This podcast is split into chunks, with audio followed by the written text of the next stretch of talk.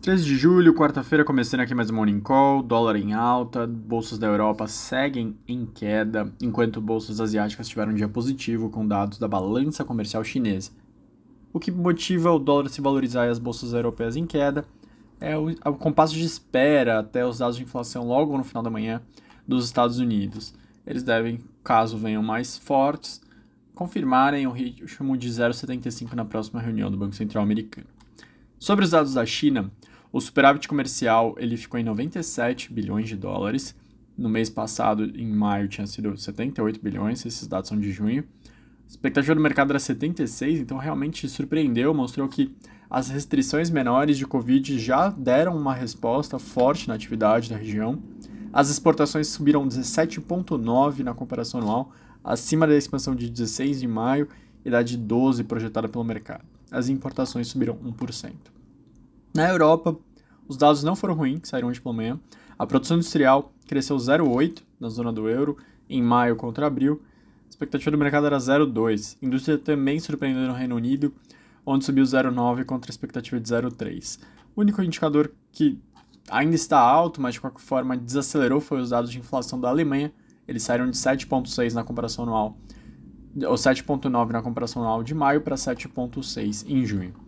Aqui no Brasil, uma pesquisa muito interessante feita ontem, divulgada ontem pela Quest com a Renova BR, mostrou que o eleitor brasileiro ele quer uma renovação no Congresso novamente, mas não se lembrem quem votou na última eleição.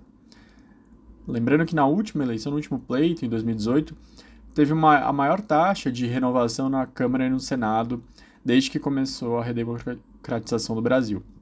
Mas é, 86% dos eleitores consideram que seria bom se ocorresse uma nova renovação alta nos quadros do parlamento.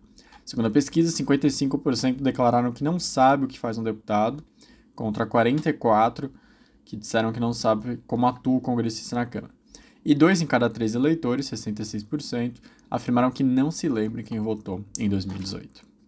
Outro destaque, a ANEEL reduziu em oito estados a conta de luz.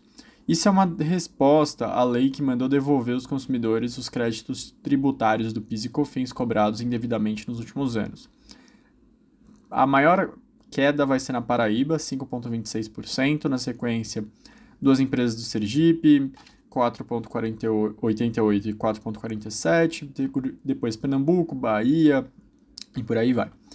E o último destaque, o governo vai de 2023 já vai ter a seu dispor 141 projetos prontos para serem leiloados.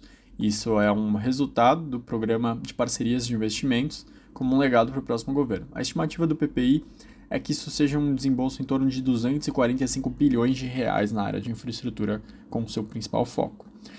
Incluem projetos como a BR-40 entre Rio de Janeiro e Belo Horizonte, quatro lotes de rodovias no Paraná, Porto de Santos, a Companhia de Docas da Bahia, renovação contratual da Ferrovia Centro-Atlântica, oito aeroportos na Amazônia, duas privatizações capazes de revigorar redes antiquadas de mobilidade urbana, a Transurb em Porto Alegre e a CBTU no Recife.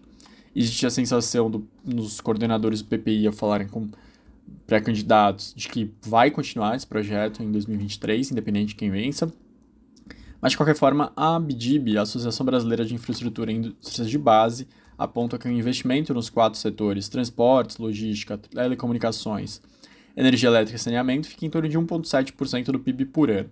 A entidade avalia que, para acabar com os gargalos, o ideal seria estar em torno de 4,3% do PIB atual. O que motivará com certeza os candidatos vencedores a estimular o investimento público na próxima gestão. Esses foram os destaques da quarta. bom dia e até amanhã.